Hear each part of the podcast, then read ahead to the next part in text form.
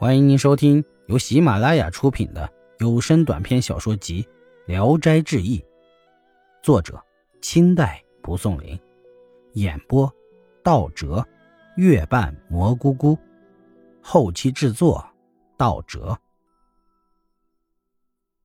斯文郎，山西平阳府有位叫做王平子的秀才，大比之年到北京参加顺天府乡试。在报国寺里租了一间房子住了下来。报国寺中，在他之前就来了一位浙江余杭县的秀才，和他做邻居。王平子递上自己的名帖，要求与他相见，但余杭生不搭理他。早晨或傍晚与他相遇，余杭生也表现得很傲慢。王平子很恼火他这种狂妄的样子，就打消了与他交往的念头。一天。有一位少年到报国寺游览，穿着白色的衣裳，头戴一顶白色的帽子，看上去很有点不凡的气魄。王平子来到少年跟前，与他交谈。少年言谈诙谐，妙趣横生。王平子从心里对这位少年感到敬佩，问起他的家乡门第。他说：“家住登州府，姓宋。”于是王平子叫老仆人拿座位来。两人相对谈论起来，恰巧余杭生从这里经过，他们两人就都起来给余杭生让座。余杭生居然坐了上座，一点都不谦让。又问宋生说：“你也是到顺天府来参加乡试的吗？”宋生回答说：“不是，我是一个才能低下的人，没有腾达的志向。”又问：“你是哪一省的？”宋生就告诉他家住山东省。余杭生说：“竟然没有进取功名之心，足见你是很高明的。山东和山西没有一个通晓文字的人。”宋生回答说：“北方通晓文字的人的确很少，但是不通晓的未必是我。南方通晓文字的人确实很多，然而通晓者未必是你。”说完就鼓掌，王平子与他一唱一和，因而哄堂大笑。余杭生惭愧的很，气呼呼地竖起眉毛，撸起袖子，大叫大嚷说：“你们敢当面出八股题，比试一下吗？”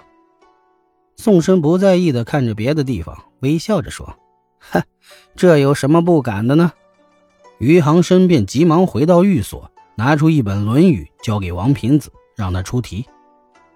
王平子随手就把书一翻，指着说：“却党童子将命。”余杭生站起来寻找笔墨和纸，宋生拉住他说：“不用写了，随便用口说就可以了。我的破题已经做出来了。于宾客往来之地，而见一无所知之人焉。”王平子捧腹哈哈大笑。余杭生愤怒地说。你是完全不会做文章的，只会骂人，是个什么样的人？王平子尽力的为他俩调解，请另找一道好题，又翻出一个题目说：“因有三人言。”宋生立刻答道：“三子者不同道，其趋一也。夫一者何也？曰仁也。君子一人而已矣，何必同？”